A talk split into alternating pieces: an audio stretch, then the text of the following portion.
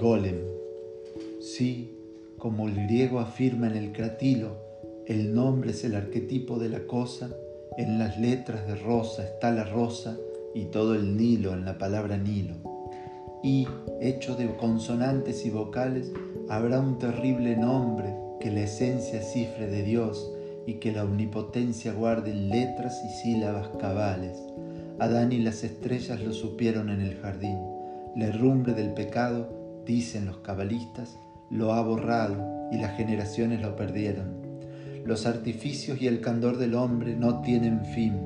Sabemos que hubo un día en el que el pueblo de Dios buscaba el nombre en las vigilias de la judería, no a la manera de otras que una vaga sombra insinúan en la vaga historia, aún está verde y viva en la memoria de Judá León, que era rabino en Praga. Sediento de saber lo que Dios sabe, Judá León se dio a permutaciones de letras y complejas variaciones, y al fin pronunció el nombre que es la clave, la puerta, el eco, el huésped y el palacio, sobre un muñeco que con torpes manos labró para enseñarse los, los del tiempo, las letras, el espacio.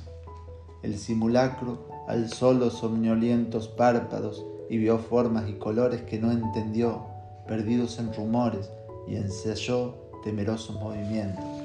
Gradualmente se vio, como nosotros, aprisionado en esta red sonora de antes, después, ayer, mientras, ahora, derecha, izquierda, yo, tú, aquellos, otros. El cabalista que anunció de numen a la vasta criatura apodó Golem. Estas verdades las refiere Scholem en un doctor lugar de su volumen. El rabí le explicaba el universo, esto es mi pie, esto el tuyo, esto la soga, y logró, al cabo de años, que el perverso barriera bien o mal la sinagoga. Tal vez hubo un error en la grafía o en la articulación del sacro nombre. A pesar de tan alta hechicería, no aprendió a hablar el aprendiz del hombre.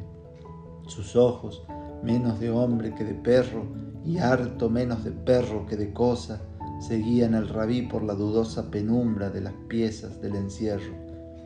Algo anormal y tosco hubo en el golem, ya que a su paso el gato del rabino se escondía. Este gato no está en Yolem, pero a través del tiempo lo adivino. Elevando a su Dios manos filiales, las devociones de su Dios copiaba, oh, estúpido y sonriente, se ahuecaba en cóncavas alemas orientales. El rabí lo miraba con ternura y con algún horror. ¿Cómo, se dijo, pude engendrar este penoso hijo y la inacción de G, que es la cordura? ¿Por qué di en agregar a la infinita serie de símbolos más? ¿Por qué a la vana madeja que en lo eterno se devana di otra causa, otro oferto y otra cuita? en la hora de angustia y luz vaga, en su gol en sus ojos detenía. ¿Quién nos dirá las cosas que sentía Dios al mirar a su rabino en Praga?